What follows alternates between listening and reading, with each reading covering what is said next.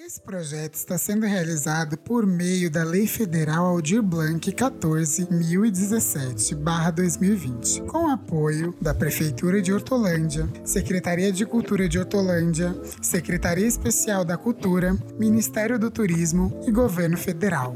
Tenha um bom episódio.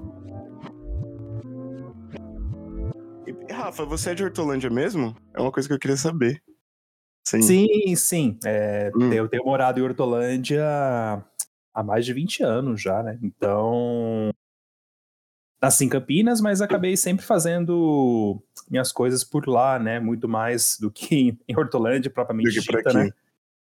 Mas uhum. a gente tá vendo a cidade aí ganhando fôlego, né? Ganhando cada vez mais aparatos, agregando aí em ter aparatos interessantes aí para o seu quadro, quadro urbano, né, para além da, das indústrias, né, desse grande polo industrial que a gente tinha aí, então estamos com umas iniciativas bacanas voltadas para a cultura ultimamente, né, e e é isso, né, no fim das contas, tenho trabalhado nesse trânsito constante, né, ultimamente, entre Campinas e Hortolândia, mas muito mais aqui em, em Hortolândia em tempos recentes por causa da pandemia, né, então hum. meio é.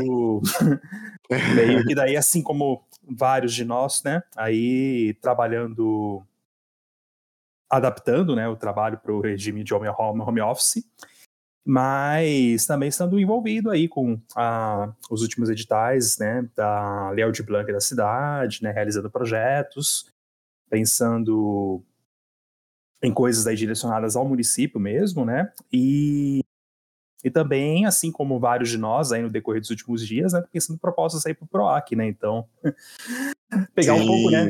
Correndo, né? Correndo com o PROAC, né? Nossa, que correria louca. Mas aí, vocês já conseguiram entregar o de vocês? Deu tudo certinho? Sim, sim. O do. Eu não sei como tá dessa parte de, de artes do corpo, né? Da, o de artes é profissional já. Entendi, entendi. já faz assim sem ver. é porque assim, não conheço seu trabalho, Rafa, mas eu tenho muita curiosidade, porque esse curta, né, que saiu na Audioblog que a gente vai conversar um pouco hoje, uhum. ele me deixou bem curioso. Eu vi o Mate fazendo o, o processo do, do design também, e eu fiquei muito curioso para assistir. Entendeu? Ah, legal. É, eu não sei se vocês lembram dele, mas ele sempre teve lá na, na Augusto Boal. Na Boal? Aham. Uhum. Rafa, desculpa, a memória. Ele sempre teve na Boal, tanto que ele sempre também comentava as coisas da Taurfa. Sério? É, gata. Meu Deus, que gafe. é, então, eu, eu ministrei cursos na Boal entre 2018 2019, se não me engano, né? Enfim, essas memórias aí do tempo pré-pandemia tão ficam um pouquinho confusas, né? Mas, Sim. em grande medida, ministrei cursos ali de artes para crianças, né? Uh, hum. E estive envolvido, né, com a apresentação de alguns trabalhos meus, né? Na, teve o, o Sarau Evoé, que aconteceu na Boal, acho que o Mate talvez lembre melhor da data, né? Se foi, acho que em agosto de 2019 ou algo do tipo. Olha, é melhor ficar com o Matheus. O Matheus que sabe, o Matheus que sabe. É porque, é porque a gente, a gente fez uns três eventos. Será? Acho que foi 18, será? 19, 18? Acho que foi 18. O último que a gente fez, se eu não me engano, foi 18. O último ano Isso. que a gente esteve na, na Boal. Eu ah. acho. Ah, Mas então em... foi, foi depois. Mas enfim. Então, é, foi depois. Sim, é, então. Mas de todo jeito, né? Foi um dos últimos realizados ali na Boal, né? Quando ainda estava acontecendo as atividades presenciais. E nesse sarau, né? Eu fui daí. Eu, eu, eu trouxe essa proposta, né? Junto do pessoal lá, do Anderson e do. E do Walter, né, para poder fazer algo que eu sempre tive vontade, mas que eu nunca tive a oportunidade para tanto, né, de fazer uma exposição dos desenhos originais que faziam parte desse meu primeiro projeto de curta-metragem, né? O meu primeiro, no caso, dirigido solo, né? Porque eu já tinha feito um curta-metragem no comecinho de 2015, que eu dirigi com outros dois amigos meus, assim, que teve daí supervisão do, do pessoal querido ali da, da Caputino Produções, né? Foi um curso que a gente fez meio que um intensivão de carnaval, de produção de curtas-metragens, né? Ah, no, no carnaval de 2015.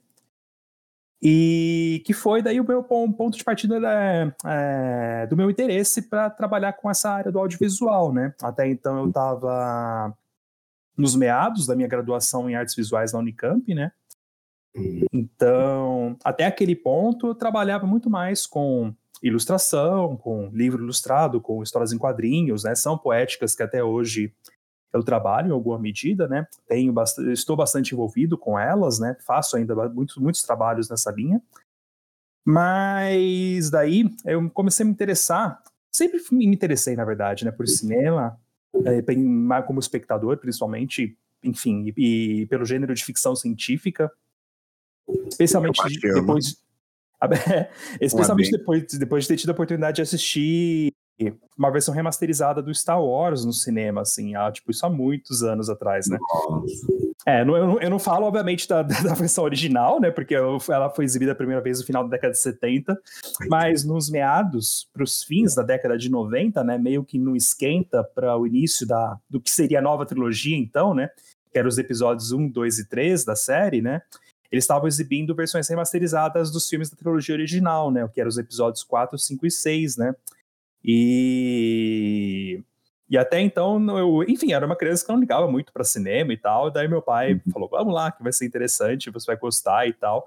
E, enfim, uh, foi só assistir aquela primeira aventura, né, que meus olhos brilharam e desde então ficção científica acabou sendo um gênero narrativo que sempre fez parte aí da minha das minhas preferências, né, e referências visuais, conceituais, e que acabou servindo de esteio para a realização de boa parte dos meus projetos de curta-metragem autorais, né? Tanto esse de 2015, né, que é a Última Guerra em Canudos, até o mais recente, que é esse da Audioblink, que vocês comentaram, que é o temporário, né? Então, nesse sentido, eu tô também bastante ansioso para que as pessoas possam ver esse curta, né?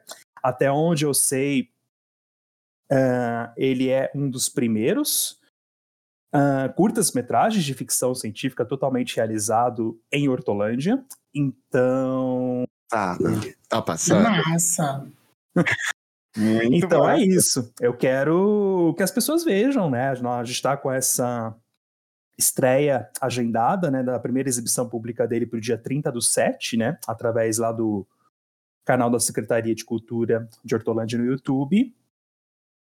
E ah, no mesmo dia, né, um pouquinho depois, a partir do segundo link, haverá daí um bate-papo com, comigo e com o pessoal da equipe, né, no qual a gente vai comentar um pouquinho sobre o processo criativo do curta, né, e espero também falar um pouco mais, né, sobre o que me motivou a fazer o filme de ficção científica, né, em Hortolândia, né, quem é e, e, e, por que, né? A gente é, é, uma, é uma temática tão cara para mim, né? Eu acho que é, o, que é algo que certamente vai continuar permeando aí meu trabalho por muito tempo. Massa. Legal. E a, antes, né, da gente começar mesmo esse papo bem assim a fundo, porque eu, eu, eu quero saber mais sobre o temporário, sobre uhum. também o curta que você falou da, da, última Guerra de Canudos, que eu hum. anotei aqui, eu fiz uma, uma mini pesquisa. Okay. E tem também o Contravozes, né, que é o Contravozes. Uhum. Esse episódio, ele é especial, né, vai sair especialmente ali nas redes da, da, da prefeitura. E aí, Pra gente já começar gostosinho, eu sou o Mate, arroba Mate. Eu sou o Daniel, arroba Sete Vidas. E eu sou o Matheus Ferreira. E nós somos o Apoteótico. Isso mesmo. Arroba Apoteótico Zero no Instagram, pessoal, e arroba Apoteótico no Facebook. Só procurar lá. Isso arroba não, mesmo. só Apoteótico no Facebook mesmo. e. É. E hoje, né, a gente tá. Eu, eu até escrevi aqui para dar uma, uma moralzinha, né? Escrevi assim: ele é Barechal.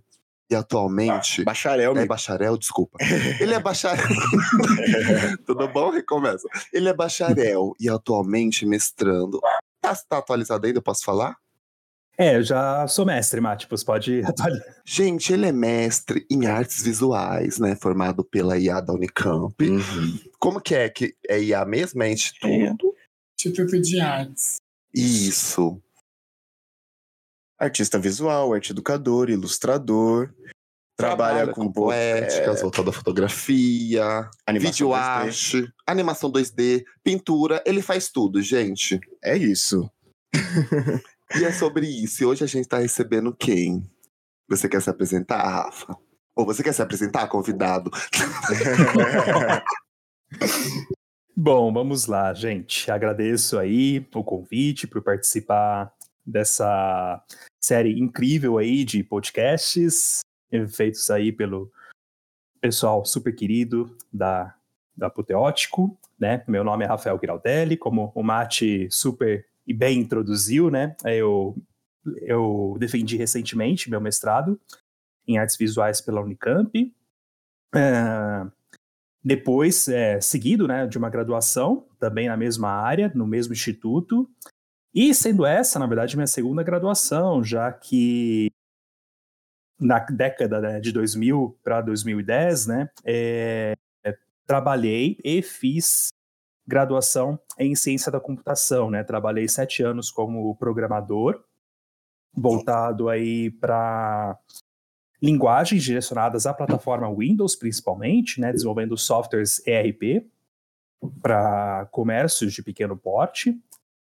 E desde 2010, né, eu comecei a traçar para mim essa virada na minha carreira, né, pensando um pouco formas de poder uh, me expressar plenamente, uma vez que, né, a minha, meu trabalho de conclusão de curso do da, da, do curso né, de, de ciência da computação acabou sendo voltado para desenvolver, desenvolver uma plataforma de exibição de quadrinhos no formato online, né? Até então, que massa. Não era algo que a gente via muito acontecendo, pelo menos, pelo menos sites nacionais que exibissem esse tipo de conteúdo, né? Uhum. Uh, alguns anos mais tarde surgiram vários, né? Mas até então, essa ideia de publicar quadrinhos na internet ainda era uma certa novidade para muitas pessoas. Estava sendo ainda debatido muito a questão do formato, qual que seria a janela mais interessante para exibição, né? Isso anos antes, né, de o Facebook ou o Instagram serem uma coisa, né? Até então a gente tinha o Orkut, né? E... Saudades. Melhor rede social. Uma pergunta rápida, você era o quê no Facebook? Ah, você era 100% sexo? Você ah, no, no Orkut. É no Orkut, né? É. Você era 100% sexo, você era como que é confiável. 100% inteligente. eu acho que era confiável, confiável, mas Confiável. confiável. Eu nem eu, lembro. Eu, eu, eu, lembro. Eu lembro dos parâmetros, mas, nossa, já faz um tempinho, assim, sabe? Então... então e, é... Rafa, já que o, o Mate perguntou um, tem uma par de pergunta para te fazer. Eu tenho uma também que eu fiquei bem curioso a hora que você falou do seu pai e tal. Queria saber se a, a questão familiar foi um fator importante para que você é, começasse a desenhar, começasse a explorar esse, esse seu lado artístico, começasse a explorar esse seu lado de direção também, né? É, e em todas as outras coisas que você falou também, né? Porque você falou que também programou. Uhum. É, a questão familiar foi um fator importante? Com certeza. Eu acho que nesse sentido, né, eu me sinto bastante privilegiado por ter uma família, né, uh, familiares próximos que sempre apoiaram minhas decisões, né. Claro que há sempre dissensos, né, no meio do caminho sobre questões específicas, mas em grande medida, né, a... eles me apoiaram bastante, né, e eu sinto que por exemplo, a figura do meu pai sempre me incentivou a, a correr atrás, né, a pesquisar, a, a, incentivar minha curiosidade sobre assuntos específicos, né, especialmente no que diz respeito aspectos do que, a, do que a gente poderia chamar assim de cultura pop, né? Então, uhum. artistas específicos do mundo do campo da música, né? Quadrinhos específicos ou filmes. Então, basicamente, né? Ele foi o, essa grande porta de entrada uh, minha para esse universo todo aí de imagens, sons que sempre acabaram servindo de esteio para várias coisas que eu acabei realizando, né? Em, em tempos recentes. Né, as coisas meio que formam um certo ciclo, né? Você acaba certamente retomando, né, coisas que acabaram fazendo seus olhos brilhar, né, há muitos anos atrás, né, como é o caso do que eu tinha mencionado em relação à ficção científica, né, e, e eu acho que nesse sentido, né, é, vale frisar também uma questão que não, não, antes de 2010, por exemplo, eu nunca tinha, para mim, pelo menos, nunca, nunca tinha estabelecido essa ideia de seguir uma carreira é, enquanto ilustrador ou algo do tipo. Eu é curioso, né? Porque diferentemente de outros artistas meus conhecidos da área, né, ilustradores e, e afins, né, eu nunca dei continuidade aos desenhos que eu fazia quando era criança, né? Até hoje eu lembro, né, de que quando eu era muito novo, né, eu fazia algumas histórias em quadrinhos naquele esquema super simples, né, de desenhar com caneta esferográfica numa folha sulfite e grampear elas uma na outra para fazer uma brochura com as histórias do Super Nino, por exemplo, né, que era o personagem lá do, no, do, do Castelo Atibum, né, o Nino. Uhum. Tinha um episódio Nino. específico, né, que ele encontrava o Anel do, do Poder lá e ele virava o Super Nino, né, e eu achava aquilo incrível. E, e, eu decidi fazer uma série de quadrinhos onde eu imaginava ele como uma mitologia expandida para o personagem dele, né? Porque eu falei, pô, ficou só um episódio, mas eu queria ver mais o Super Nino, sabe? E aí você então, mais. Que legal. Então eu comecei a pensar um uniforme para ele diferente, sabe? Na época eu já estava lendo quadrinhos do Super-Homem, do Superboy, né? Que estavam re re re reimaginando um pouco essa história de origem né, desses heróis específicos na época, né? Porque Uh, naquele finalzinho dos anos 90, estava ainda sendo bastante debatido aquele arco de histórias, né, da morte do super-homem, né, que até virou o esteio pro para esse filme, né, do Batman vs Superman, né, que eles batalham contra o, o, o, monstrão lá, o Apocalipse, né? É, o Apocalipse. Que tem aquela cena final um pouco duvidosa. Sim. A, a, a Copalipse. Ah. Sim, sim. Então é isso, né? É, é, o Superman renasceu com bullets, né? Então tinha um pouco essa ideia, né? De pensar um, um, um super digamos, adequado para aquele momento, né? Porque até então, enfim, era criança, achava aquilo ótimo, né? Falava, nossa, que da hora, um Superman com bullets, né? Então, então eu, eu, eu, eu, eu brisava muito nessas histórias, né? Mas o ocorreu, né? Acho que com muitos de nós, né? Pouco desse dessa sobreposição das responsabilidades do ensino regular e a gente acaba colocando o desenho meio que em segundo plano, né?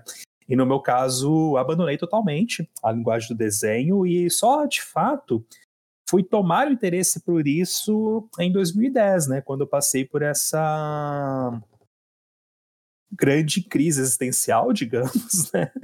onde comecei a ficar bastante insatisfeito, né? Não só com o que eu estava obtendo em termos pessoais com aquela profissão, né? O, com a, o, a tarefa de programar todo dia, né? Oito horas por dia em um escritório, né? É com paredes fechadas.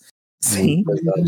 E... Olha, uma coisa que eu falo é trabalhar num lugar que é completamente fechado. É horrível, gente. Nossa, claustrofóbico. Você se sente, sem contar que, sem contar que, assim, o esvaziamento mental, né? É aquela coisa assim, é muito cansativo mesmo. Eu também já fiz TI na, na época de ensino médio e assim. Não recomendo, só para quem gosta mesmo. Só pra quem gosta mesmo. é. Não, e realmente, né? Eu estava passando né, os quatro anos né, que antecederam esse ano marcante aí de 2010, eles foram muito cansativos, porque eu estava trabalhando, né, em horário regular, né, da oito horas por dia e fazendo daí a faculdade à noite, né? Então eram cinco dias a semana numa pauleira insana, né? Absurdo, então, né? Então, consequentemente, uh, no final de 2000, é, no final de 2009, na verdade, né? Eu já estava realmente esgotado e com esse interesse de desenvolver algo que eu pudesse não somente apresentar o trabalho de outras pessoas, né, como eu tinha falado a respeito dessa plataforma que eu e meus colegas desenvolvemos para exibir quadrinhos em formato online, né, essa espécie de site. E, bom, o interessante, né, que a nossa universidade oferecia essa possibilidade da gente fazer o TCC em grupo, né, o que acabou sendo uma grande mão na roda uh, ah, para mim e para os meus colegas, né, porque, enfim, eles também estavam trabalhando na época, né, em horário regular, então não estava fácil para ninguém. Mas eu comecei a, a, a, desenvolver algumas imagens, assim, fiz algumas brincadeiras do Photoshop na época para poder ter algum tipo de conteúdo para testar o site, né? De fato, exibir ele para a banca e não mostrar ele como sendo apenas uma plataforma vazia, né? Uhum. E comecei a imaginar o, como, como seria ter quadrinhos meus no lugar dessas imagens um tanto genéricas, sabe? Dessas colagens que eu estava fazendo. Uhum. E foi daí que eu comecei a de, a de fato ganhar interesse, né, para me expressar de novo através dessa linguagem específica do desenho, né? Então, Sim. depois que eu terminei a minha graduação e uh, saí do emprego que eu estava naquela época, eu procurei uh, fazer um curso de desenho uh, voltado para histórias em quadrinhos com o Mário Cal, ali na Pandora. E e fiquei ali na Pandora, né, fazendo cursos assim, caráter intensivo quase, né, fazendo até, enfim, quando o dinheiro permitia tanto, né, uh, até dois cursos simultâneos lá, uh, nesse período entre 2010 e 2012, que foi quando eu, de fato, decidi fazer o vestibular e tentar artes visuais da Unicamp, né. Ah, mas, mas é interessante isso também que você falou, além do, do lance de ser cansativo, né, era aquela coisa assim, é, parecia que você estava procurando substância, né? Para colocar dentro dos seus programas, dentro do que você já fazia também, né? Por conta do, do TCC. E aí você resgatou essa coisa infantil, né? Que você tinha de, de desenhar, de, de pensar, de contar história, né? Porque assim, o quadrinho nada mais é do que isso, né? Um, uma contação de história ali com imagens, né?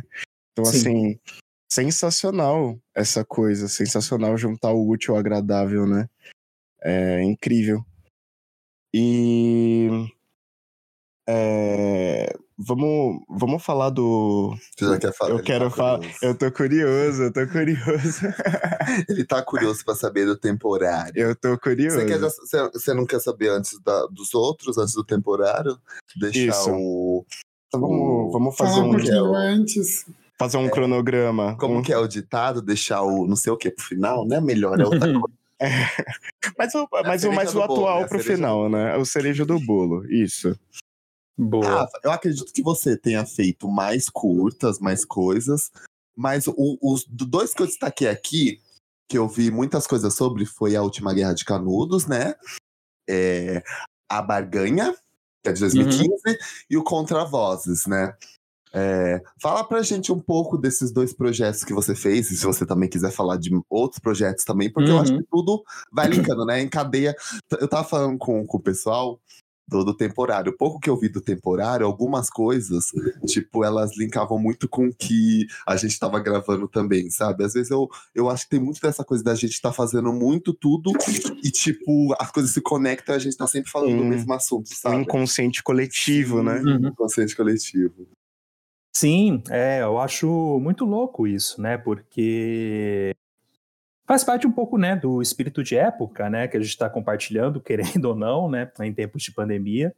E eu acho que, querendo ou não, essas poéticas uh, voltadas a discutir o isolamento, em alguma medida, vão aparecendo em diferentes trabalhos, sendo expressadas, né, de diferentes formas. E no caso temporário, houve essa proposta, né? De explorar o isolamento da protagonista, né, como sendo daí uma condição simbólica do isolamento que todos nós estamos passando aí em tempos de pandemia, né? E em grande medida, né, um isolamento não só físico, mas muitas vezes mental, é, é mental, bem, espiritual, é... ideológico, político, uhum. né? Eu Porque muitas vezes tantas coisas, né? Sim, sim, tantas discussões que, que foram colocadas em pauta, né? E é, e é isso, é o momento de é, dessa expansão de pensamento, né? A gente está começando a pensar tudo o que o que envolvia antes dessa pandemia, né? Que, que as pessoas não enxergavam e que tudo também tem crescido, né, exponencialmente. Uhum. É, todas essas questões têm ficado maiores e muitas vezes a gente não sabe nem o que pensar sobre isso, né? Sim. Mas sobre esse inconsciente coletivo, eu também queria frisar sobre a, a, a última guerra de Canudos, né? Porque também foi, foi um trabalho que a gente realizou com o Sertão, né? Falando sobre a Guerra de Canudos. Sim. Então, assim, antes mesmo dessa coisa do, do, do isolamento, da quarentena, é, parece que a gente já estava conectado em certos assuntos, entendeu? Procurando, procurando é, narrativas parecidas uhum. para trocar, né? É, e eu queria saber um pouco desse trabalho, A Última Guerra de Canudos. É um curta? Sim, sim. É, como eu uhum. havia falado, né? É, a ficção científica, né? E narrativas distópicas estão presentes, assim, como sendo o eixo temático central de boa parte dos curtas-metragens que realizei, né? Desde sempre, praticamente. A Última Guerra em Canudos, ele é o meu segundo curta-metragem, né? O, como eu havia mencionado, tinha o primeiro que eu fiz em 2015, né, numa oficina ministrada pelo pessoal da Caputino Produções em Barão Geraldo, né? A gente fez essa atividade uh, como uma espécie de intensivão no, durante o feriado de carnaval de 2015, né? Então, eu e mais dois colegas uh, fomos responsáveis por daí dirigir um curta, né? Filmamos ele em dois dias, se eu não me engano, e fizemos aí um processo de edição daí meio que à distância, né? Mas conseguimos terminar o curta assim em processo de um mês.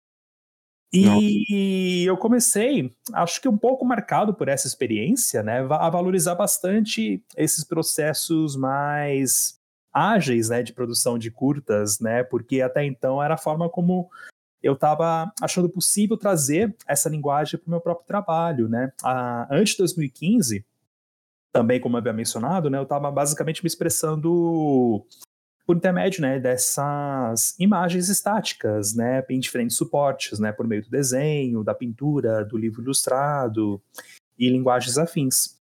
E daí essa experiência do Carnaval de 2015, né, uh, serviu como uma provocação para que eu, em uma disciplina específica, ali na Unicamp, de livro ilustrado, inclusive, uh, pensasse na possibilidade de produzir uma espécie de videolivro, né? Um híbrido entre um livro ilustrado com um uma video performance, mas que ao mesmo tempo pudesse ser veiculado como uma espécie de curta-metragem, né? Então, um pouco dessa mistura doida uh, que eu tinha em mente nasceu a história da guerra, da, da última guerra em Canudos, né? Que se hum. passa em um contexto distópico, né?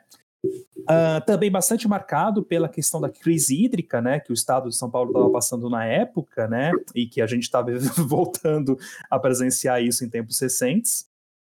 E, enfim, né, só para entender como que as, as coisas elas não são plenamente resolvidas, né, elas só são meio que empurradas embaixo do tapete e vão voltando, né, anos posteriormente com, com consequências cada vez mais sérias, né? É aquela coisa, né, a gente empurra tanto pro tapete, aí vai ficando só a montanha, é. só a montanha. E depois para limpar só tudo. Só a montanha. E quando aquela montanha desce? É, quando desaba, vai desabar em cima, né? Desaba em cima de quem? Não é, não é de quem fez a montanha, né? É, então. Justamente, justamente, Mate. Prefeitura então... não corta, não corta.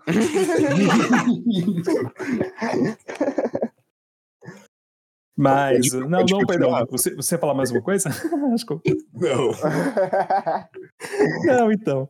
Ah, é, é louco pensar, né? Como que essas coisas fazem, né? Esses ciclos viciosos, né? Porque até então, né? Eu estava eu tava pensando naquela situação específica da crise hídrica, mas em grande medida, né, com o olhar aberto para essa, esse gênero específico de distopia que eu achei pouco representado em diferentes narrativas aí da ficção científica, né, que é a questão da distopia ambiental, né. Ah, em grande medida, né, enfim, eu apresento isso em melhores detalhes na, na minha dissertação, né? Mas a, a palavra distopia, né? Ela etimologicamente é, quer dizer basicamente mau lugar, né? Então, o conceito de mau lugar ele pode ser trabalhado de diferentes formas. Só que o cinema hollywoodiano, principalmente, privilegia formas, né, de fins do mundo onde a humanidade parece não ter participação direta, sabe? Então a gente vê sempre a humanidade sendo dizimada, né?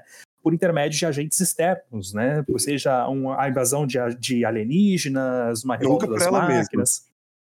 Mas nunca parece ser algo onde a humanidade é responsável direta pela, pelo, por essa pelo catástrofe, caos. sabe? Sim. Mas e... será que não passa esse lance também não passa por um lugar de culpa, né, no público? Será que é isso que eles tentam evitar? Que o público se sinta culpado? Por por por estar tá passando aquele tipo de informação assim, tipo, uhum. sabe? É mostrar para você, tipo, jogar na sua cara que. É, porque, ó, se você se eu fosse, se eu fosse parar pra pensar agora, eu acho que eu, eu curtiria muito mais ver um filme em que alienígenas se ferram do que eu sair culpado do filme, eu acho, será? Se eu fosse então, pensar nesse sentido, mas eu gosto de coisas instigantes, então para mim seria bom ver um filme então, com pessoas. É, é sempre bom, né? Deixa quieto. Mas, mas aí, é, pensando nessa distopia mas aí vai também. Depender, vai depender do que cada um quer passar pro público, né? É. Exatamente. E aí, é como o Rafa falou, né? As, as, o Hollywood não, não quer uma coisa que coloca o público para pensar muitas vezes. Eu, eu, eu fico me, me questionando isso, sabe? Parece que é um afago, às vezes, uhum. saca? Tipo, principalmente quando fala sobre essas coisas de. É, de fim do mundo, né? Pô, meu, você não tem culpa nenhuma. E a gente tá vendo a, a culpa cair sobre nós, né?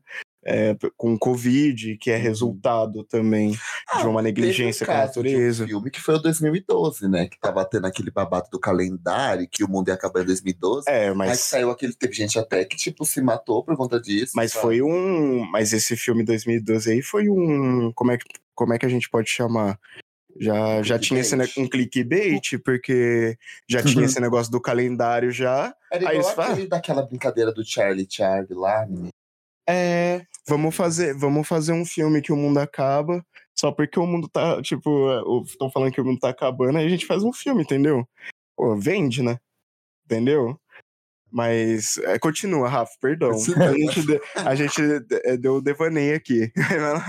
Não, mas eu acho que são os devaneios super necessários, porque são também uh, devaneios que eu super me identifico, né? Eu, particularmente, Uh, penso muito nessas questões, né? Porque uh, na medida, né, que a gente vê, isso está mudando mais recentemente, para ser justo, né? A gente está vendo daí filmes que estão apresentando cada vez mais essa questão da distopia ambiental de maneira mais mais séria, né, em grande medida refletindo também sobre como vai se dar a colonização do espaço de fato, ah, né?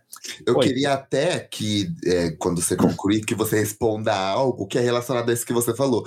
É, Vamos ver se, se, você vai lembrar depois, mas aí você acrescenta aí, que é a, a, coisa do streamer. Você acha que o, os streamers mudaram muito essa questão de temas que não eram muito tocados no, no cinema e tal?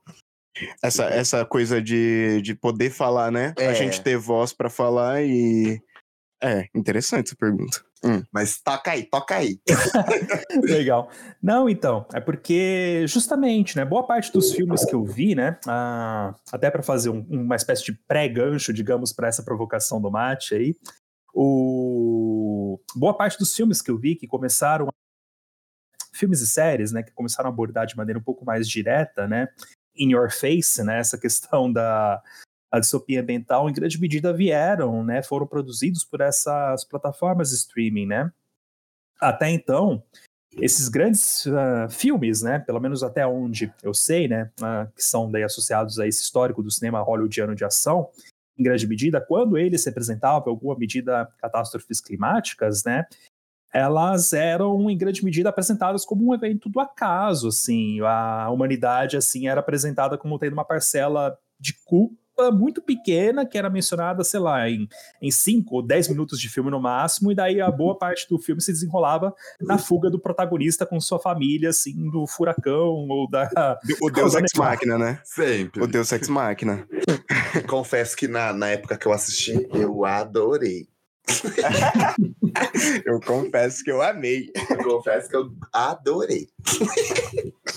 Mas continua, Rafa, continua. É, e, e, daí, e daí, muitas vezes, né, quando eles trazem a questão, né, o dado, o dado de que a humanidade teve alguma parcela de culpa por causa daquilo, normalmente, ele, no, no, normalmente isso é trazido na forma de informações meio pseudocientíficas, né, eles apresentam isso de uma forma bastante apressada, pensando... Ah, pensando, enfim, uh, na perspectiva deles, né, de não quebrar essa, esse ritmo da história, né, que eles estão, enfim, pautados em grande medida por aquela fórmula clássica da jornada, da jornada do herói, né, então eles estão pensando um pouco, né, uh, nessa, nessa ideia toda, né, da, das mudanças climáticas como sendo, em grande medida, né, simplificando elas como sendo obstáculos que o herói tem que superar uh, no decorrer da sua jornada para esse processo de transição, né? Mas não há uma reflexão do herói, né, da figura protagonista do filme em relação ao que ele, enquanto representante da humanidade, fez uh, ou qual a parcela dele de culpa naquele processo todo, né, que levou a, esse, a essa degradação ambiental, né? E no caso, né, da última guerra em Canudos, a distopia ambiental já é algo dado, né? Porque diferentemente, né, dos filmes de ação que a gente comentou agora, né, que tava que, que eram uh, catástrofes em curso, no caso da última guerra em Canudos, ali a gente já tem uma situação de desertificação estabelecida, né? O Brasil, em grande medida, se tornou um grande deserto. E as cidades uh, privilegiadas, colocadas uh, debaixo de redomas, que são responsáveis por extrair as poucas fontes de água remanescentes, né? E há daí vilarejos onde mercenários controlam daí o dia a dia da população, né? O poder Dito paralelo, isso, né? É sim. E dito isso, tem essa figura do Antônio, né? Que é uma figura inspirada na figura do Antônio Conselheiro, né? Apresentada aí nessas esse ciclo né, de narrativa sobre a Guerra de Canudos, uh, que é uma espécie de, de líder popular, né? Bastante responsável e engajado, já uma figura envelhecida.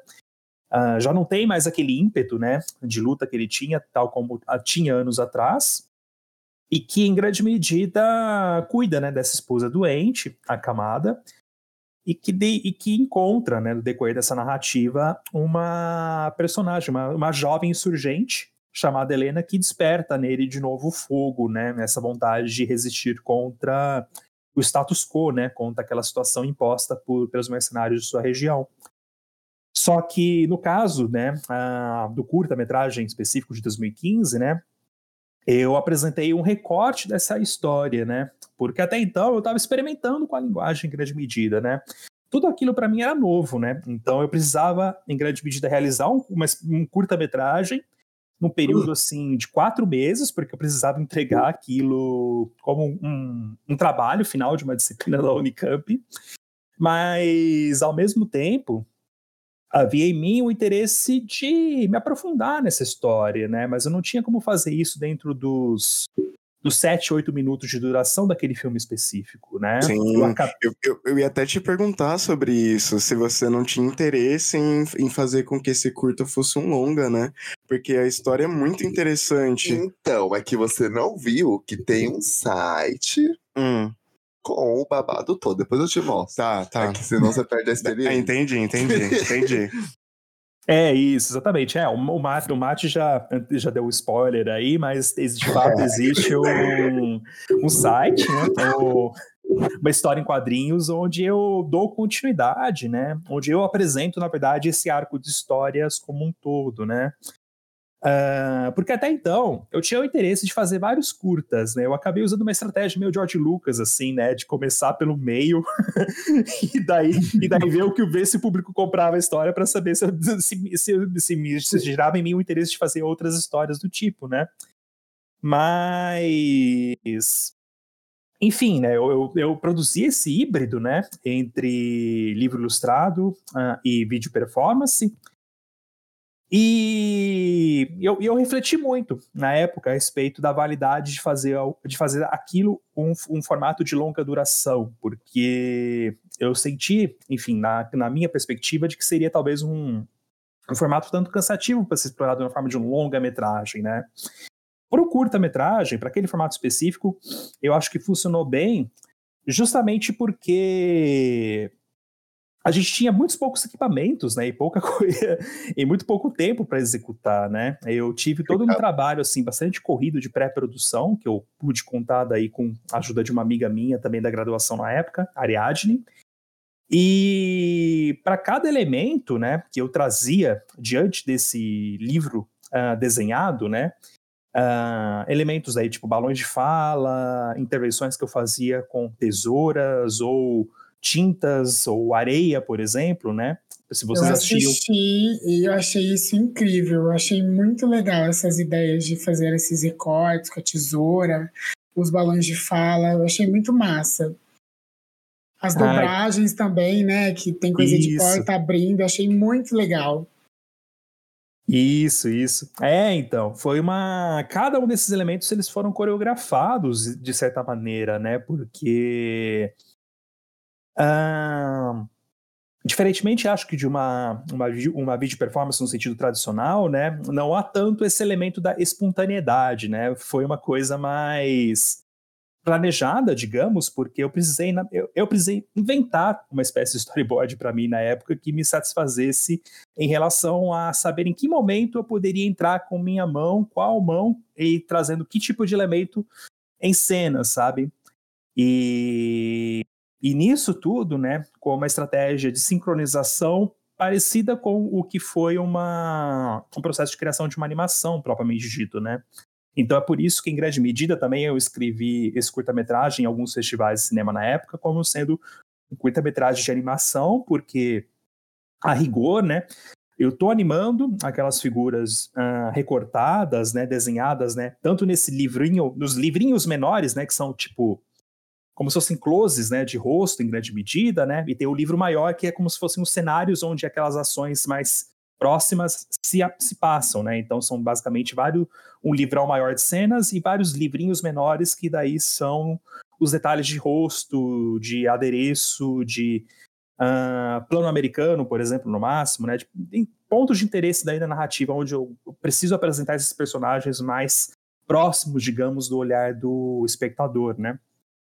E, e nesse sentido, uh, a experiência né, de fazer o, o storyboard, ele, ele é, acabou sendo é, sincronizada com essa necessidade de fazer a, o registro das dublagens, né, das vozes dos atores e das, e das atrizes que participaram do projeto, né? Porque eu gravei essas vozes antecipada, antecipadamente com a ajuda do meu amigo Igor Capelato.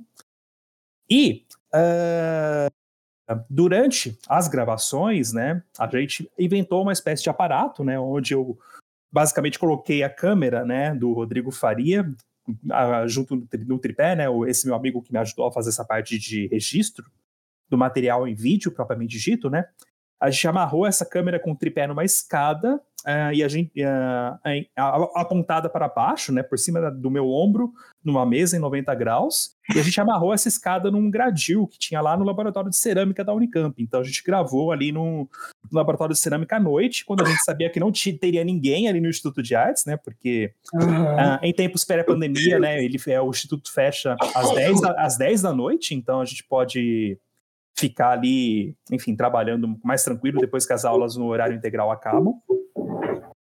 E a gente gravou aquele curta todo, propriamente dito, em acho que duas ou três horas no máximo, né? Porque a gente já tinha todo esse trabalho uh, de pré-produção bem, bem encaminhado, né? Então, eu estava lá com esse storyboard já desenhado, com essa sincronização dos gestos, e daí eu deixei rolando no fora de campo, né? O notebook com os sons do, das vozes dos atores, né, me dando as deixas para eu entrar com as mãos em momentos específicos, né. Então eu, digamos, eu sincronizei meus movimentos de acordo com a, as vozes dos atores que a gente já tinha gravado previamente, né.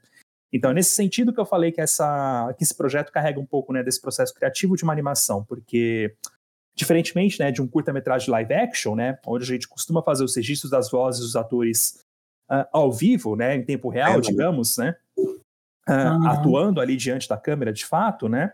Uh, na animação não, né? Você normalmente faz o, o registro das vozes, né? Do, dos atores e das atrizes, né?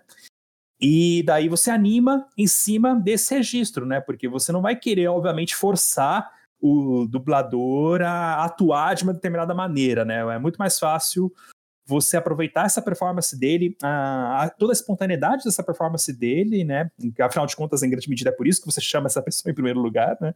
Para contribuir com o seu projeto.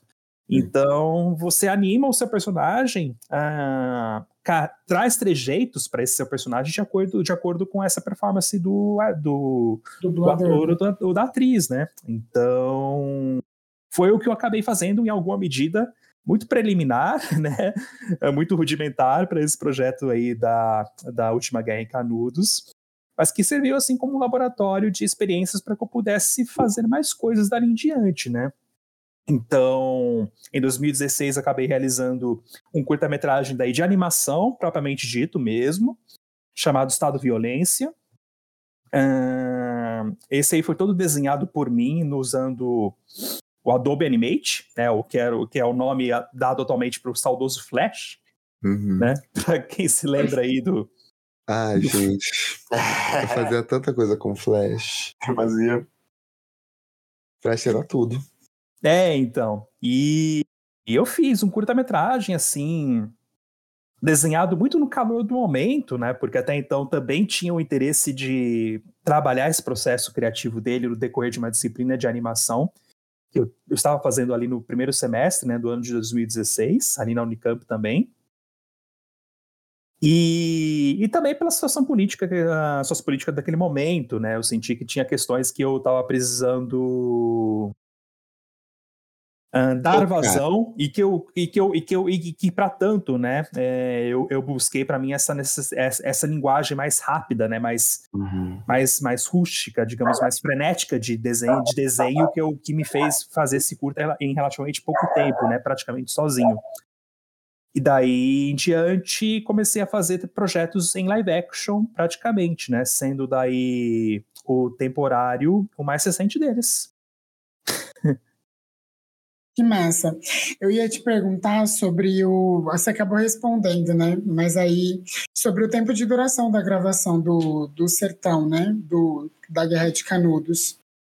Porque na minha cabeça ele tinha demorado muito mais tempo. Uhum. Porque ele parece muito bem detalhado e que parece até. Não, não, não sei se foi gravado de uma vez só, mas eu fiquei imaginando como seria estar no seu lugar, né? Colocando aqueles papéis, fazendo aquelas inserções, de acordo com você acabou respondendo, né? Eu achei muito massa, porque eu pensei que aquilo ia levar, tinha levado dois, três dias para gravar. Não, foram três horas. A gente gravou praticamente tudo em dois takes, assim, né? Ah, não havia espaço para erros, especialmente porque eu não tinha outros desenhos de reserva caso alguma coisa desse errado, né? Então, há um, há um, momento ali específico que você percebe, né? Acho que tem um, acho que o filme como um todo uh, há, uma, há uma transição que você percebe que há uma que é uma espécie de fade, né, para o vermelho e do vermelho de volta para a imagem, que ali de fato há um corte, né, um, onde você percebe que há dois takes separados porque daí uhum. são dois livros distintos, né? Uh, mas em grande medida, uh, inclusive isso aconteceu na hora, né? Uh, na hora que eu eu vou com a minha mão, né, e carimbo, né, o rosto lá do personagem do, do Antônio com aquele carimbo de traidor, né? Uhum. E eu fico imaginando até hoje, né, o que o pessoal da papelaria do bairro falou, né, quando eu mandei pedir para eles. que pra... comprou, né? ah, eu, eu queria que fizessem para mim um carimbo escrito traidor aí, o que Meu Deus, o que esse cara vai fazer com isso? Carinho. Vai sair carimbando as pessoas. É, mas enfim, né? Eles fizeram, né? Eu, eu tava pagando, afinal de contas. Né? É o trampo, é o trampo. dinheiro faz. Eles não questionaram, só, só me entregaram o trabalho. Ficou um carimbo muito bom. Inclusive, eu tenho ele até hoje, assim, guardado aqui. Uhum. Mas. Mas a ideia era, era dar, tipo, uma carimbada só, assim, tipo, um chablau, né, no rosto dele e em cima do, dos olhos, era isso, né? Só que daí, na hora, eu percebi que o carimbo deu uma falhada. Eu falei, ixi, e agora? O que, que, eu faço, sabe? Só que nisso eu, eu, eu, eu, em, em, em centésimos de segundos, sabe? Então eu falei, bom, eu vou, eu vou, eu vou descer vários carimbos até, até, até a leitura ficar visível, né? Até então, come, e comecei a carimbar o rosto dele repetidas vezes, sabe? E eu senti que esse gesto, assim, sabe? Esse acidente meio que provocado pelo Contribuiu acaso. super, né? Sim, contribuiu super, né? Porque serviu para reafirmar um pouco, né? Essa, esse gesto, né? Não ficou algo tão pontual, mas ficou algo realmente mais nervoso, né? Que eu acho que com, e casou melhor, né? Com o sentimento de revolta da, da outra personagem ali, né? Exato. Serviu para arte também, né? Eu vi as artes de divulgação, saíram as fotos dos rostinhos carimbados com o traidor. Sim, exatamente. Era o tipo de imagem que não, que não seria possível se não fosse esse acidente, né? Então, acho que a grande lição que ficou para mim disso tudo é que por mais que a gente planeje, né, um, um curta-metragem, o acaso sempre acaba trazendo questões que acabam muitas vezes uh, traz, uh, contribuindo para o seu processo criativo, né? Uh, provocando você com desafios que você precisa resolver ali na hora e que vão, em grande medida, tem, obviamente, potencial de atrapalhar as coisas, né? Mas, uhum. em grande medida, tem o potencial de. Com, com, o objetivo que Isso. já era contribuir. Exatamente, né? Mesmo no caso. O lance é até mais teatral, né? Porque se hum. você for pensar assim, essa coisa, né, de, de ter que improvisar, colocar outra coisa, pensar em outra coisa ali rápido, né? Então, é, é, muitas vezes a gente pensa isso também. O, o que era para ser um erro vira um acerto, né? Sim. Vira o, o momento de decisão ali. Então.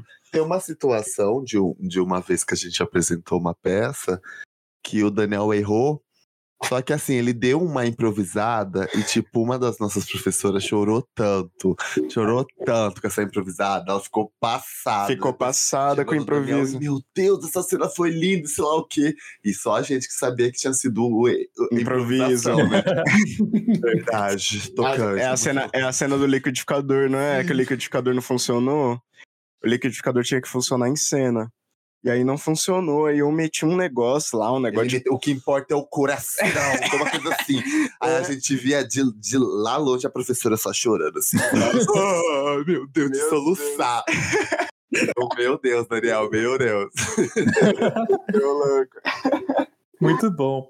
Mas é louco, né? Porque o mesmo projetos assim que a gente tem, que, que meus assim, que eu, que eu pude participar, né? Que com que puderam contar com um tempo extenso de pré-produção, como é o caso do Contravozes, né, que é o curta-metragem que realizei antes, imediatamente antes, né, do, do temporário, que daí foi contemplado com recursos aí do edital do, de produção de curta de 2019, né, a gente teve um tempo longo de pré-produção, uh, uma pela imposição própria da pandemia, né, que nos forçou a, a, a adiar, né, o, a, as filmagens do filme propriamente dito, e outra, né, que era um filme uh, que de longe, de longe, de longe, era o maior projeto, que eu já executei em vida, né? Então, eu estava ali contando com uma equipe de profissionais muito experientes, muito capazes, uhum. em todas as suas respectivas áreas ali, e conversando com eles por período de meses, né? Mas é, chega no dia das gravações propriamente ditas, né? Que a gente conseguiu de fato se organizar para fazer a coisa acontecer. E, e não é que a gente estava no meio de uma estiagem assim de meses, sabe? Decidindo gravar o um negócio em agosto, e daí no meio dessas diárias decide chover, sabe? Uh, é... E daí a gente precisou, no ato, assim, sabe, adaptar cenas que a gente tinha imaginado para ambientes abertos, sabe? Meses de antecedência pensando mapa de luz, uh, coreografia, core, coreografia de ações com os atores ali naquela, naquele espaço aberto específico, e daí na hora começa a chover e a gente fala, putz, e agora? Essa cena aqui que de diálogo entre as duas personagens principais, que era tão importante uh, e ficaria tão bonita de acontecer no ambiente, por exemplo, de uma piscina abandonada, né? A gente precisou trazer para um ambiente interno, e daí toda a dinâmica da cena precisou ser repensada em cima disso na hora. então, tudo aquilo que a gente pensou em termos de storyboard, até em termos de roteiro, né? Precisou ser adaptado para essa cena que se dava em um espaço mais contido, né? E que acabou, em grande medida, contribuindo para o clima, né? Porque a cena, né, trabalhada naquele espaço ali daquela capelinha abandonada que a gente gravou curta, uh, essa cena específica acabou contribuindo para esse aspecto mais intimista, né? Então trouxe essas personagens mais próximas uma das outras, uma da outra, né? Pôde colocá-las mais cara a cara. Então é o tipo de acaso que, como eu estava comentando, né? Super acaba contribuindo para o todo do filme, né? E e que me, realmente me faz pensar, né, como que na verdade os, o, os acasos, né, estão associados aí à criação artística como um todo, independente da linguagem artística, né, em questão. Tenho esse livro da Feigl Strover, inclusive, né, chamado Acasos e Criação Artística, né, onde ela menciona justamente a importância né, da gente abrir os processos criativos né, para o acaso.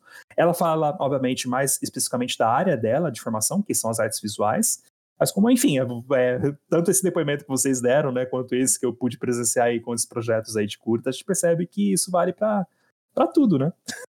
Sim. Sim.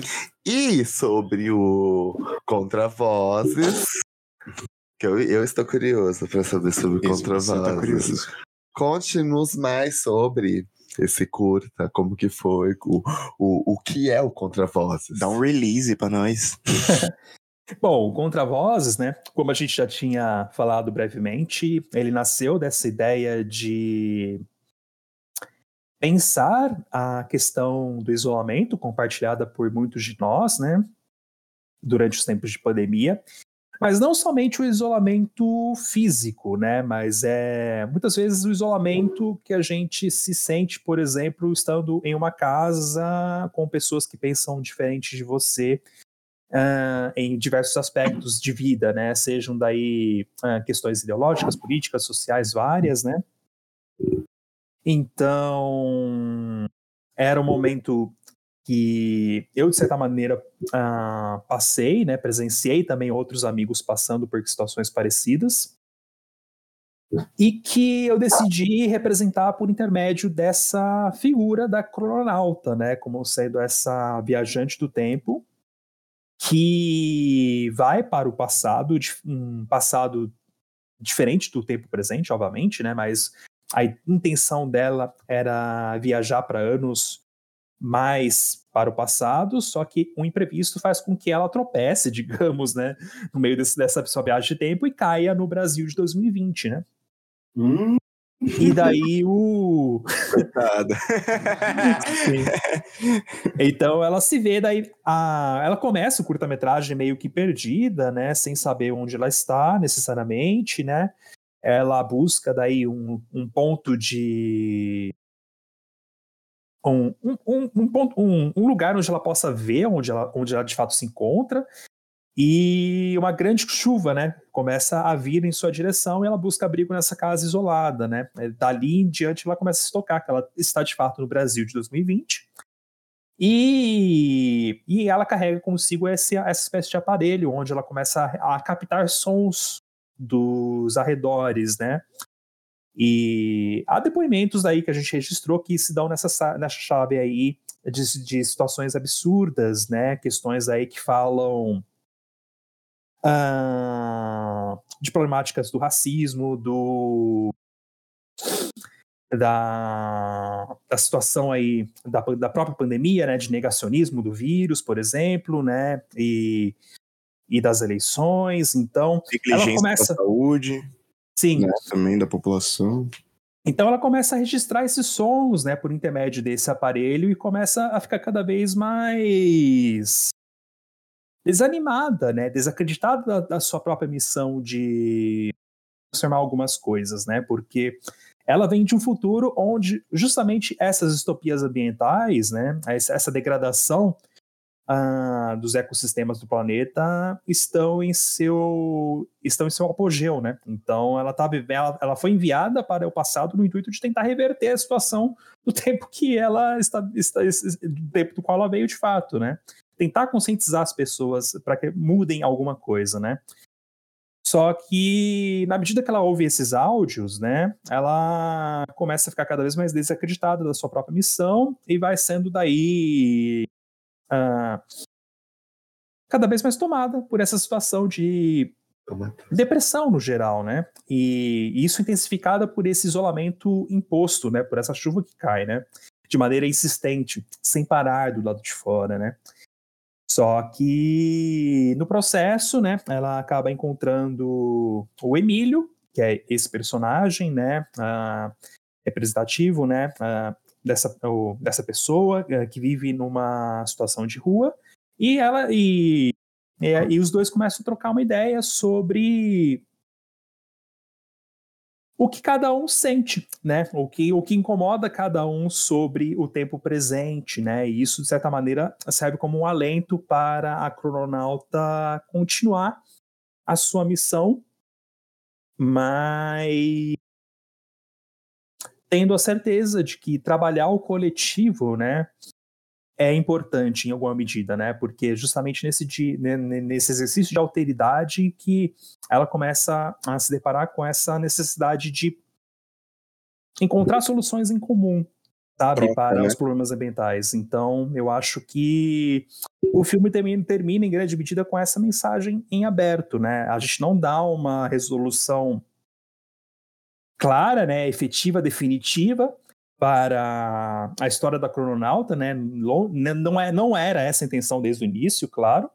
Né? A ideia era terminar desde o princípio, né, o filme com, uh, com esse seu enredo em aberto. Mas, uh, mas, mas, terminar o filme com essa provocação, né? Porque até então, a, uma outra coisa que vale frisar também é que nesse tempo futuro, né? As pessoas não são mais identificadas por seus nomes, né? Então, o tempo todo que a crononauta tenta estabelecer contato com a sua base no tempo futuro, né? Ela se identifica com uma chave composta daí por letras e números, né? Que a princípio não tem nenhum significado, né?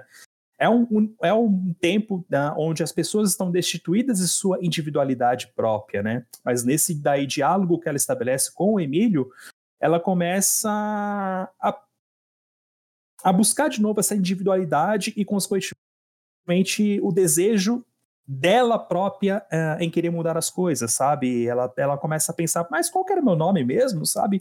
Eu tenho um nome, sabe? Como que eu, sabe, crononauta, uh, posso contribuir de fato com o, o que está acontecendo, sabe?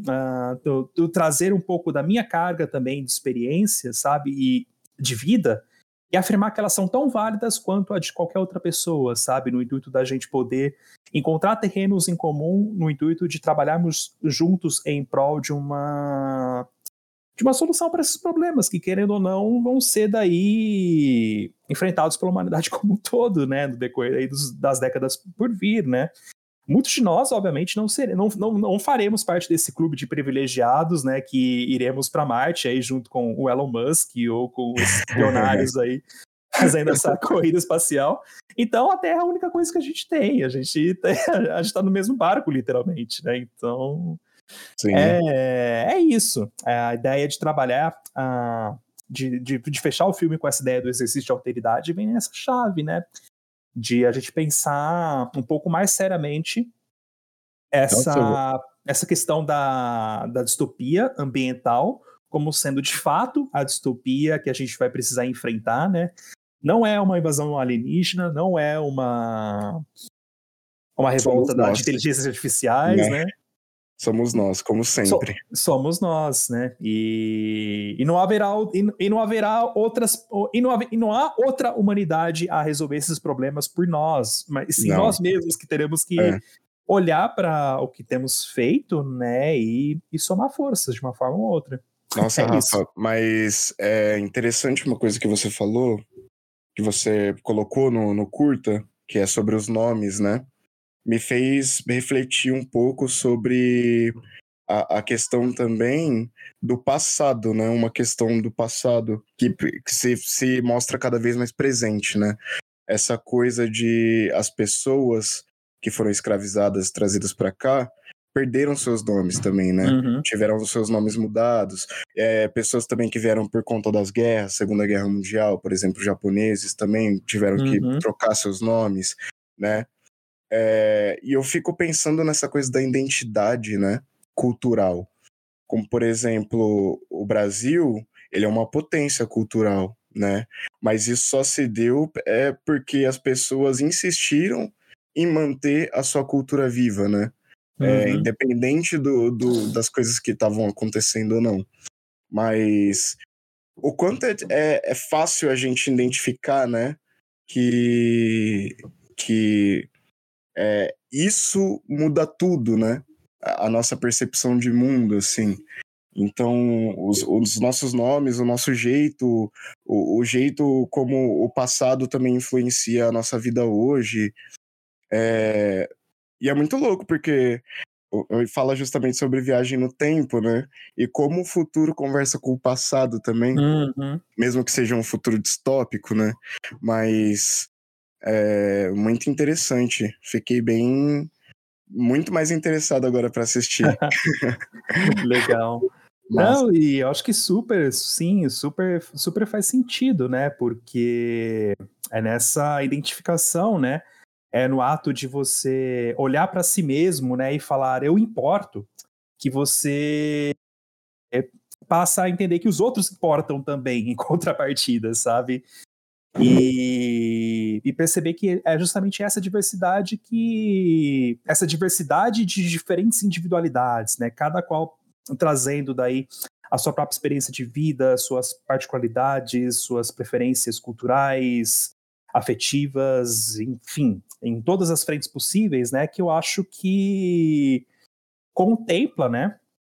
Esse terreno comum que ao mesmo tempo é plural, para a gente poder olhar um para o outro, sabe? E, compreender que existem sim uh, diferenças de formação, né? Diferenças daí várias no que diz respeito a, a acessos a recursos educacionais, políticos, eh, sociais diversos, e que daí cabe a, a, a, essa personagem, né, a crononauta, espe especificamente falando no caso do curta, né, uh, olhar para isso mesmo não como uma forma de,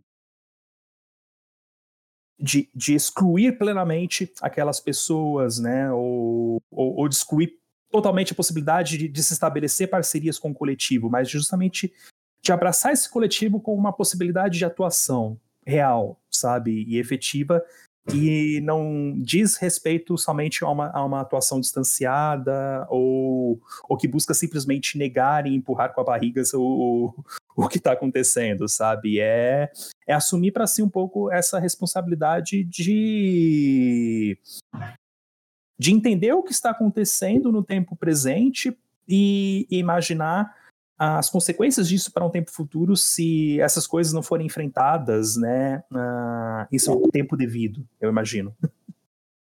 Massa, massa. É, legal. Foi.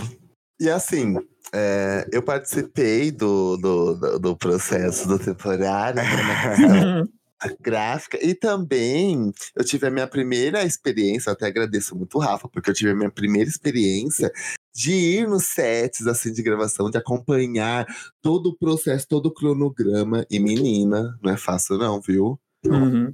né? Porra, eu pensava que era fácil, mas menina, Nossa, não é não. É uma correria, é um babado. Hum. É porque tem isso, a gente que tá acostumado também com a cena, né? Com a cena rolando, os ensaios, né? Porque eu acho que esse é o grande processo do teatro, o ensaio é lá que a gente erra, que a gente acerta e tal. Só que o set parece ser uma coisa completamente diferente, né? Sim. As coisas elas têm seu tempo para ser para serem feitas. É, é, também é, não tem muita margem de erro, como você falou, tem, tem certas coisas que tem que fazer uma vez só e pronto, né? A gente não fica repetindo, repetindo, a gente repete, repete, apresenta, vê o que deu certo, apresenta de novo, entendeu? Uhum. E, é, é muito louco quando você percebe essa distinção, né? No uhum. atuar, sabe? Que, que você não pode perder ali a, a linha de raciocínio, você não pode, né? Não tem esse tempo assim. E, mas também, isso também traz uma mágica, né? É uma mágica diferente pro, pra atuação. E, e, tipo, eu, eu até fiquei imaginando, isso era gravação só de um curta. Imagina uhum. de um filme. Um longa. Porra, Nossa. eu fiquei pensando. Mas, tipo, Ai, Rafa, tamo aí se você fizer um projeto aí. Quiser chamar a gente pra, pra atuar, sabe? pode chamar. Produção, tamo junto. é, então. Agora a gente tá na expectativa, né, de saber o que vai ser da, da Lei Paulo Gustavo, por exemplo, né, que está sendo Sim. daí discutida, né, no Congresso Nacional, está ainda no âmbito do Senado, para depois, caso seja daí aprovada, passar para a Câmara, né? Então, é uma lei que, a princípio, né, uh, tem pensado nessa, nessa necessidade de dar vazão a esse superávit, né, uh, que vem em grande medida do fundo setorial do audiovisual, né, que era o é um recurso que precisa ser de fato investido, né, e que está ali parado, né, em grande medida construído em cima de contribuições várias, como é o caso da Condecine, né, que daí diferentes aparatos de mídia ou precisam pagar, né, para operar e que daí, caso seja contemplado, né, há uma perspectiva muito interessante aí para o audiovisual, especialmente das cidades do interior, né, que até então ah, para muitas delas, né, será possibilidade, haverá possibilidade inédita né, de se fazer produções aí audiovisuais, quaisquer que sejam, né, ah, dentro, a partir dos recursos dessa lei, né, que prevê o, aplicações semelhantes ao que foi o da Lei Aldir Blanc, né, na, forma né, de, da distribuição desses recursos para entes né, da federação que são daí estados e municípios e que vão se dar em grande medida também na forma digitais, né. Então, Projetos aí que eu tenho em vista para Hortolândia certamente existem, né? Eu espero que contada aí da, com ah, essa lei já existente, sancionada aí para poder realizá-los daí de maneira caprichada. Né? Claro. Né? Porque é né, isso, né? Mundo, é o que é, é o importante também, né? Nosso trabalho precisa precisa desse como é que chama? Precisa é, desse apoio exponencial, né? É, justamente. É, coisa... é. Eu acho que é uma coisa que eu, que eu sempre falo pro pessoal toda, toda vez que conversam para mim a respeito do fazer cinema no interior do estado, né? Dos estados, né? Vamos falar assim no sentido mais amplo do Brasil, né? Porque é possível, certamente é possível uh, fazer um curta-metragem com poucas pessoas, com poucos equipamentos, mas é, é tão importante quanto a gente se apropriar desses equipamentos que nos permitem fazer esse registro bacana, sabe? Eu, eu digo, é importante a gente gravar um curta-metragem com uma câmera que filma em 4K em Hortolândia, sim. Sabe? Sim. Isso sim. E, eu, e, eu, e, e, o, e o temporário não seria possível se não fosse os recursos da, da Leo de Blanc nesses termos, porque uhum. É, fazer esse registro é importante porque garante que o filme uh, terá uma circulação uh, profissional em diferentes festivais, é levar o nome dos artistas da cidade para diferentes cidades do país. Uma procura é, do público, né? É, você garante, justamente, você garante a posteridade desse filme também, porque o registro em, 4, em 4K. E a gente percebe, cada vez mais essas tecnologias vão sendo atualizadas em menos tempo, né? Então, os editais do PROAC, por exemplo, para a linha do audiovisual, que até dois anos atrás uh, tinham como requisito mínimo você entregar o filme para eles em 1080p, uh, desse ano, por exemplo, não, eles já estão falando, olha, você tem que entregar a coisa em 4K. Então. Então, daqui a alguns anos vai ser. Rápida, né? É, daqui a alguns anos vai ser conteúdo em 8K. E, e daí, daí é isso, sabe? Para você garantir a sobrevivência a sobrevivência desse filme, a posteridade dele, você precisa ter um registro uh, que condiga com essa com essa circulação dele em médio e longo prazo, né? E, e para tanto, né, você, você não só deve remunerar devidamente os profissionais que estão ali comprando ideia contigo, mas você tem que considerar aluguel de equipamento que lhe permita atingir essa qualidade de imagem e de registro de som específico, entre várias outras coisas. E eu sinto que essas ideias, né, que são trabalhadas, né, levando em conta as especificidades das várias cidades interioranas do, do Brasil, né, elas merecem ser registradas em um material tão profissional quanto as produções Sim. que são feitas nas com, com narrativas tão, narrativas tão importante, importantes quanto as da capital, né? Com assim, certeza. Vivências tão importantes quanto da, da capital, assim, talentos tão importantes quanto, né? Então, assim, eu realmente acho que isso tem que acontecer e tem que ser de forma exponencial, cada vez a gente ganhando mais e distribuindo mais o nosso trabalho, né? E até puxando um gancho, já que é, tipo você é, comentou sobre como que é fazer, né, é, curta aqui no interior, uma coisa que você citou e que eu queria voltar a perguntar, que você que eu queria perguntar para você como que é fazer ficção científica aqui no interior em Hortolândia? Como que foi tipo imaginar isso, sabe? É, real. Porque o que a gente vê de ficção científica, é, a gente sempre vê tipo locais famosos, tipo, agora, tipo, sei lá, um, uma ficção em Hortolândia? Eu nunca vi. Então. No Amanda. Então, no Amandão? No meu Amanda? no meu Amanda?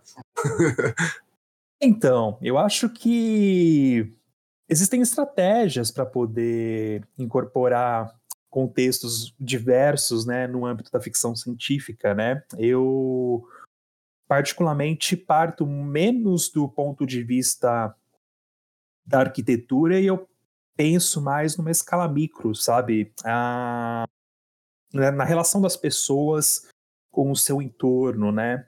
Para tanto, eu acho que referências importantes para mim foram os filmes do Ardley Queiroz, né? Uh, especialmente o, o Branco Sai, Preto Fica, né? Onde ele trabalha uma narrativa de um viajante do tempo também, inclusive, que volta para a Ceilândia dos tempos atuais no intuito de identificar, né, de investigar daí o que aconteceu em um bairro, em um baile black dos anos 80, né, onde tem, onde tem esses protagonistas, né, que são o DJ Marquinhos da Tropa e o Choquito, né, o que é no filme ele aparece com um personagem chamado chamado Sartana, que eles, enfim, é, é, um, é um misto de documentário e ficção, né? Então, tanto o Marquinhos quanto o Sartana, né? Eles, eles, eles estiveram de fato nesse baile black e houve uma, houve uma batida policial, eles foram baleados, né? E daí o Marquinhos ele ficou paraplégico e o Sartana precisou ter uma, uma de suas pernas amputadas da, do joelho para baixo, né? Nossa, pesada. E, e, enfim, a boa parte do, do filme, né, ele se constrói nesse, nessa mescla, né, de depoimentos dos dois com esse projeto, né, do personagem ali do Marquinhos da Tropa de construir uma espécie de arma, né, de bomba alimentada pela cultura uh, que circula uh, no, no, na, na, região administrativa da Ceilândia, né? Então ele, ele alimenta essa, essa espécie de bomba, né, com registros, né, uh, de tecnobrega, com registros dos rappers que atuam ali na região, né, para que daí no final do filme, né, uh, daí já dando um pequeno spoiler, mas para quem assistir, estará inclusive no Netflix, disponível, assim, é, vale muito a pena assistir, é um longa-metragem de 2015, brasileiro, né, onde onde daí essa bomba é, acaba atacando daí a cidade de Brasília, né? Acaba, a, ou melhor dizendo, né? Olha, que beleza. O, o, a, o, plano piloto, né? Porque, porque tem isso, né? A, o Distrito Federal tem esse histórico legal confuso, né? Porque o tempo todo ah, não existem municípios além de Brasília dentro do Distrito Federal, né? Existem daí as, as diferentes regiões administrativas que ah, apelidamos de cidades satélites, as né? Cidades como é o caso, satélites, né? Como é o caso da Ceilândia, do Gama e várias outras ali, né? Uhum. E a uhum. Brasília, né, que a gente costuma identificar aí no imaginário coletivo brasileiro, é o plano piloto, na verdade, né? Que é onde tem os, os marcos, né, mais conhecidos arquitetônicos, né? O Palácio do Planalto, né? E, e, enfim, a gente sabe. Então, o que o filme, o filme finaliza desse sentido, né? Uh, com desenhos, na verdade, a lápis, feitos pelo próprio Choquito, né?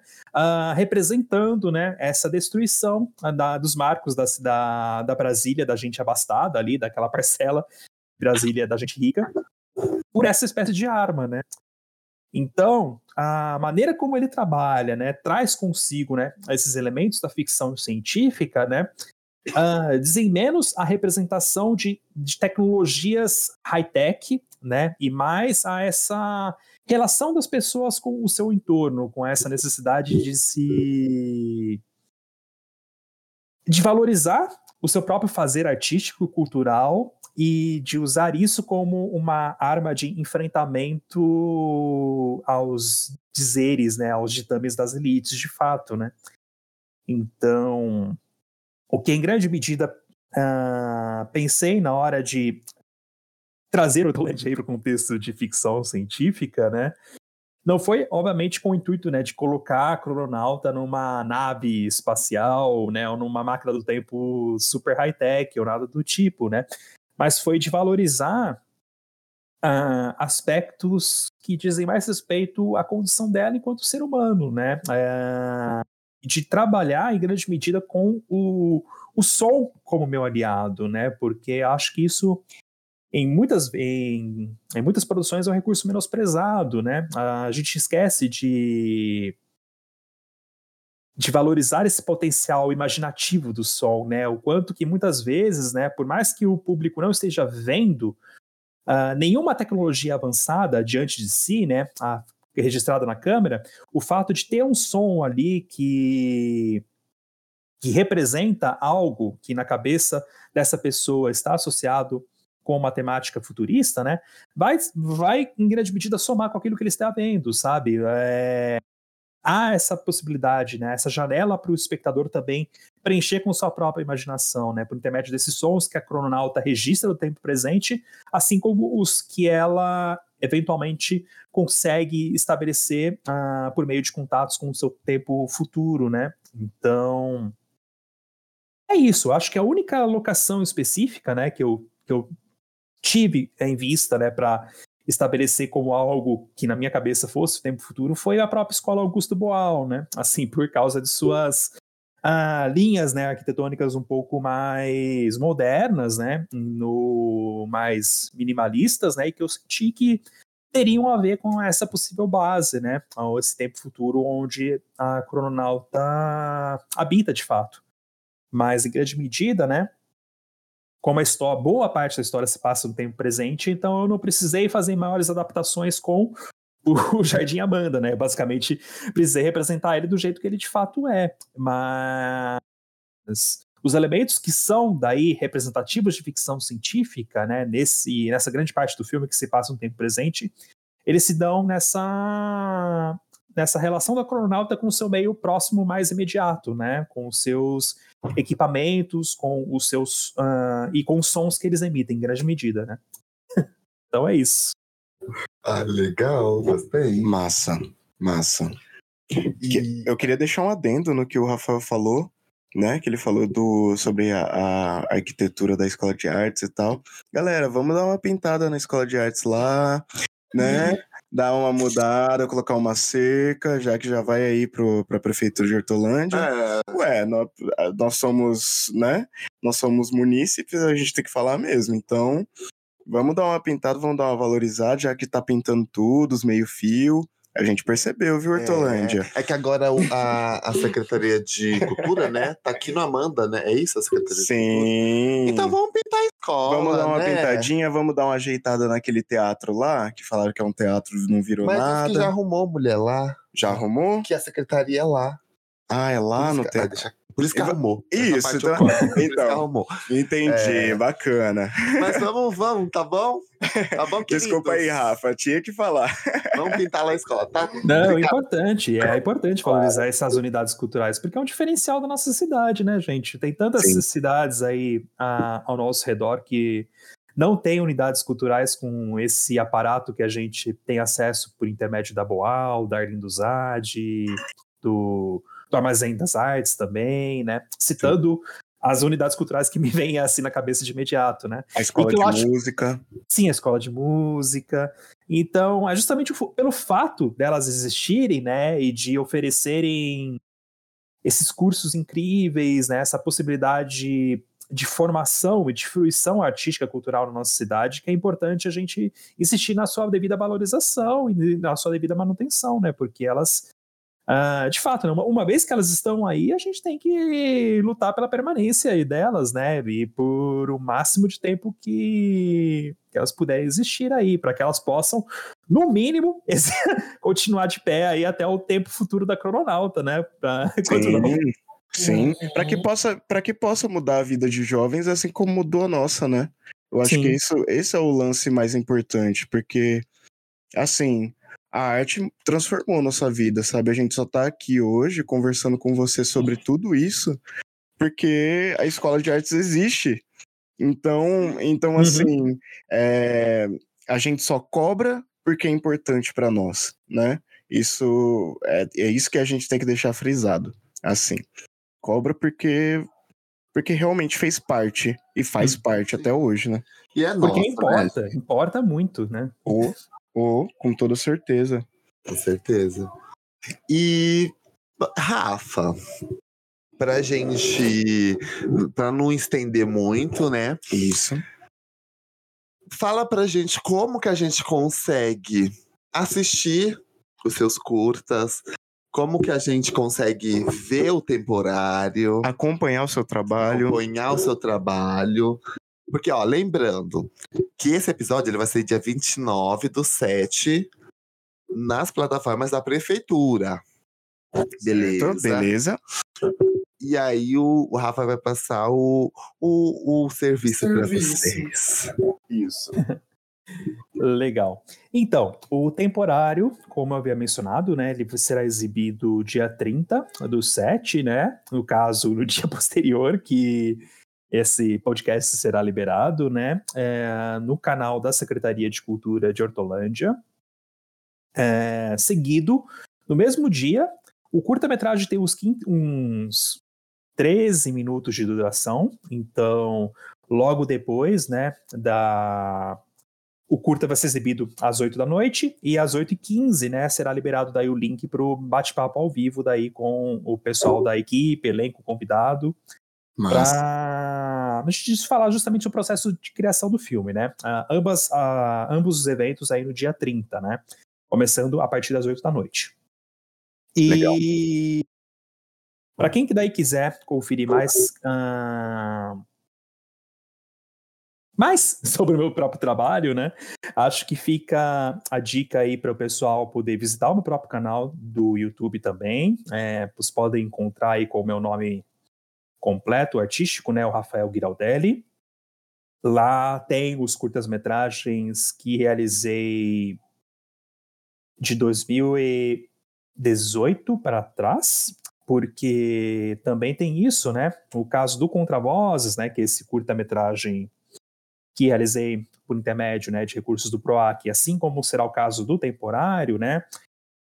A ideia é aproveitar esses dois anos que eles têm, digamos, de vida útil para circulação em festivais de cinema, né? Boa parte dos festivais de cinema brasileiros, né, eles pedem que os filmes tenham esse caráter de ineditismo em um período aí de dois anos, né? Então, eles não estarão daí liberados, a princípio, publicamente, né, uh, por intermédio de links públicos. Mas eles serão exibidos eventualmente em festivais, que certamente eu irei inscrevê-los, né? E para os quais eles serão selecionados também. Tem que pensar nesse, uhum. nesse quesito, é importante. né? É preciso não só escrever, mas selecionar, né? Isso será um algo que eu pretendo fazer para o temporário, né?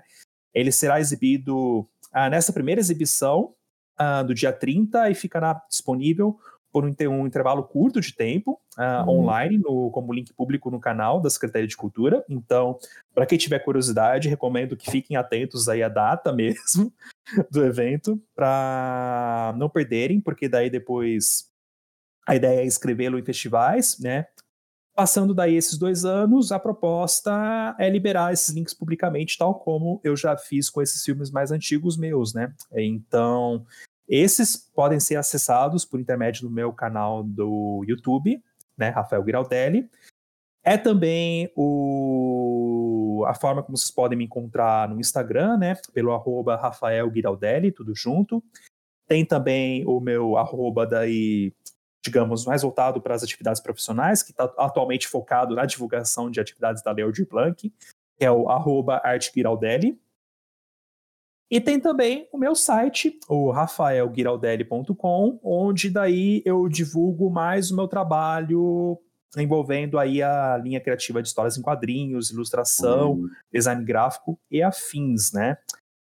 Uh, e por fim, né, uh, também vale frisar que o temporário tem o seu, as suas redes sociais próprias, né? Tem o arroba temporário, curta-metragem, tudo junto no Instagram.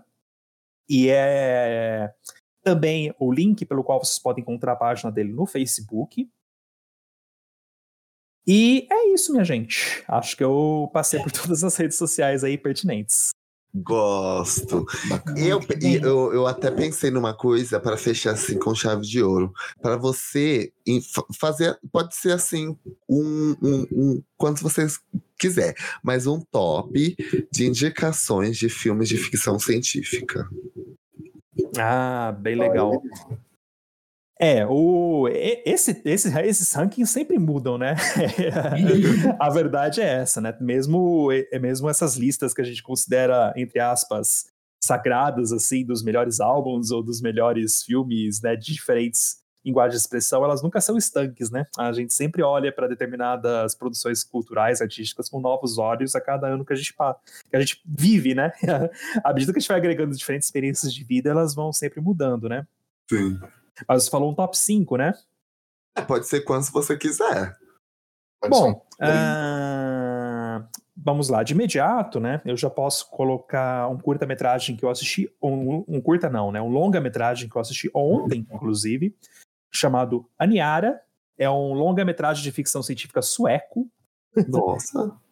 e é muito interessante porque ele confere um olhar assim uh, um tanto realista, digamos, para a ficção científica, porque imagina uh, essa, essa ida de colonos para Marte por intermédio de uma, uma grande nave, né, uh, que mais parece como um shopping center, né, então as pessoas ficam lá dentro dessa nave, enfim, consumindo, comprando, jogando jogos, fazendo diferentes coisas. Oi? Tudo lá dentro. É, tudo lá dentro, justamente. Então é basicamente um grande shopping flutuante, assim, né? Só que daí acontece um acidente em curso, né? Que faz com que essa nave saia da sua rota, né? E daí eles ficam à deriva no espaço. Então, ele é um filme muito interessante porque ele começa, porque ele reflete muito, né, sobre o quanto que o consumismo, né, ele não preenche as necessidades mais espirituais do ser humano e como que essa situação de isolamento, né, uh, acaba em grande medida suscitando, né, muitas vezes o que há de pior em nós, mas ao mesmo tempo provo uh, nos provocando a melhorar também. A melhorar também, né? E a, e, a, e a, pensar no nosso próprio psicológico com mais carinho, né? Porque muitas vezes a gente se joga né, nessa correria do dia a dia sem pensar muito, né? Na nossa, uhum. na, na, nossa saúde uh, psicológica, no nosso emocional. Então, esse é um filme que certamente me suscitou essas reflexões, né? É, vale muito a pena assisti-lo, né? É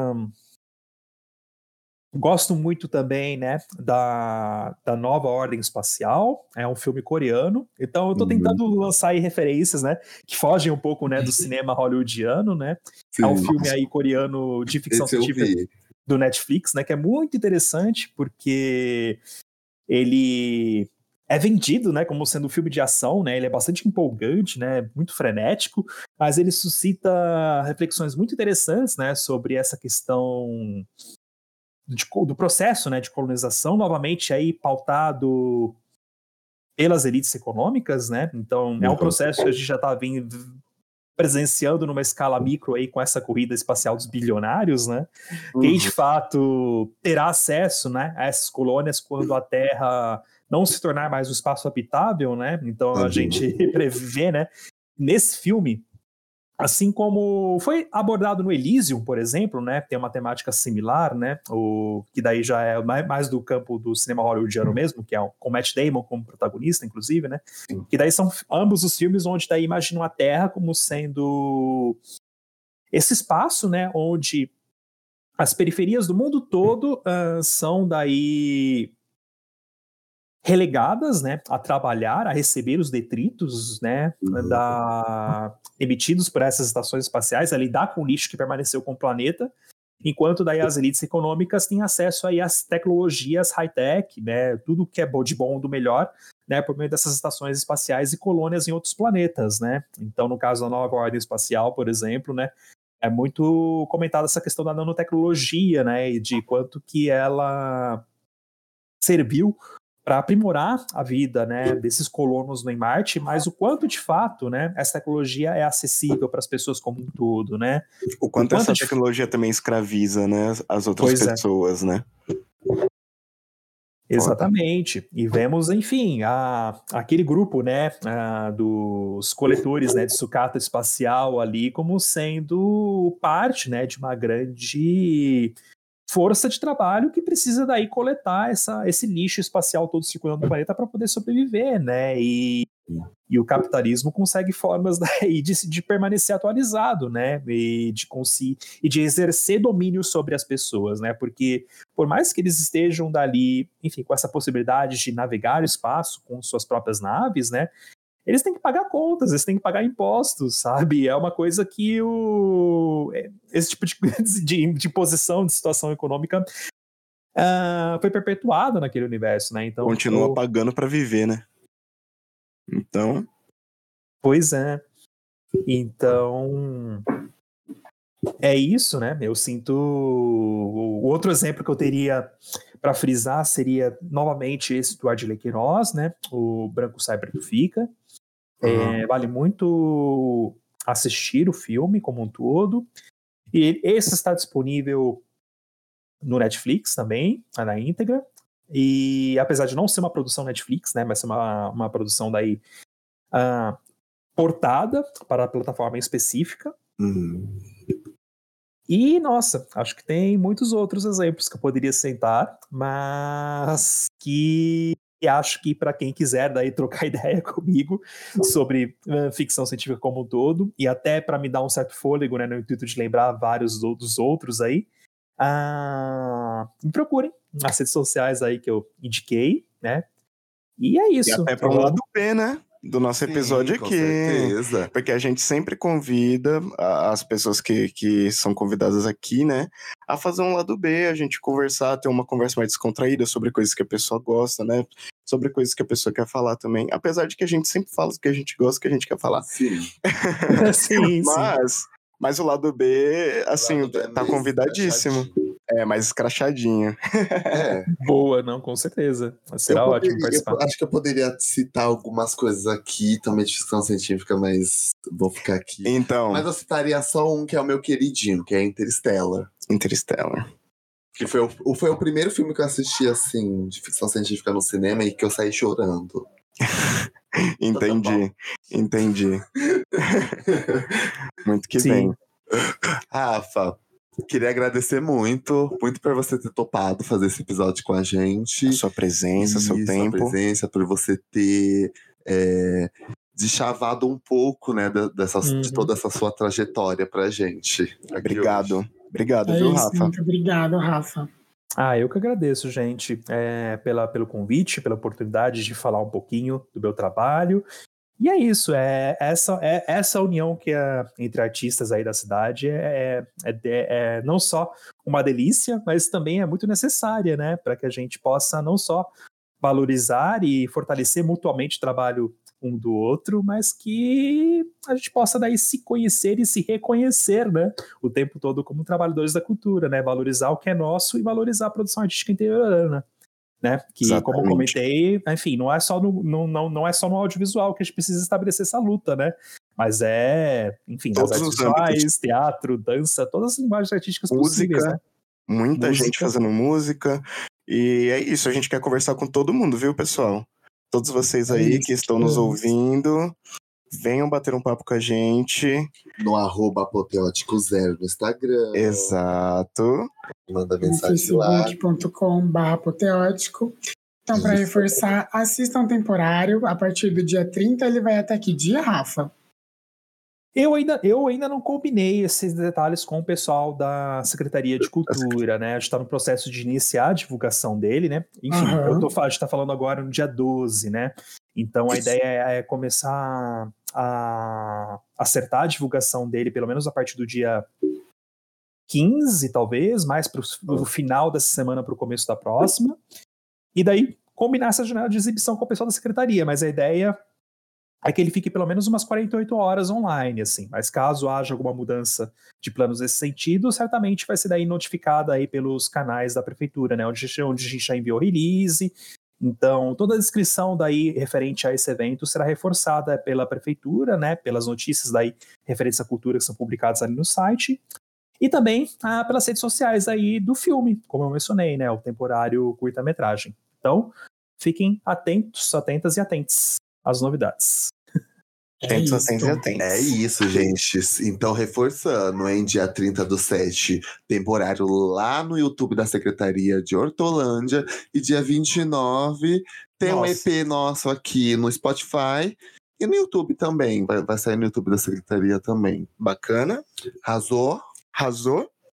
Arrasou. Alguma coisa que você Arrasou. queria dizer, Rafa? Não, acho que você arrasou. arrasou. Beleza, então arrasou. Arrasou, arrasou. Só agradecer. Obrigado, viu, Rafa? Valeu. Um beijo, gente. Um beijão, apoteótica, lovers. Beijão.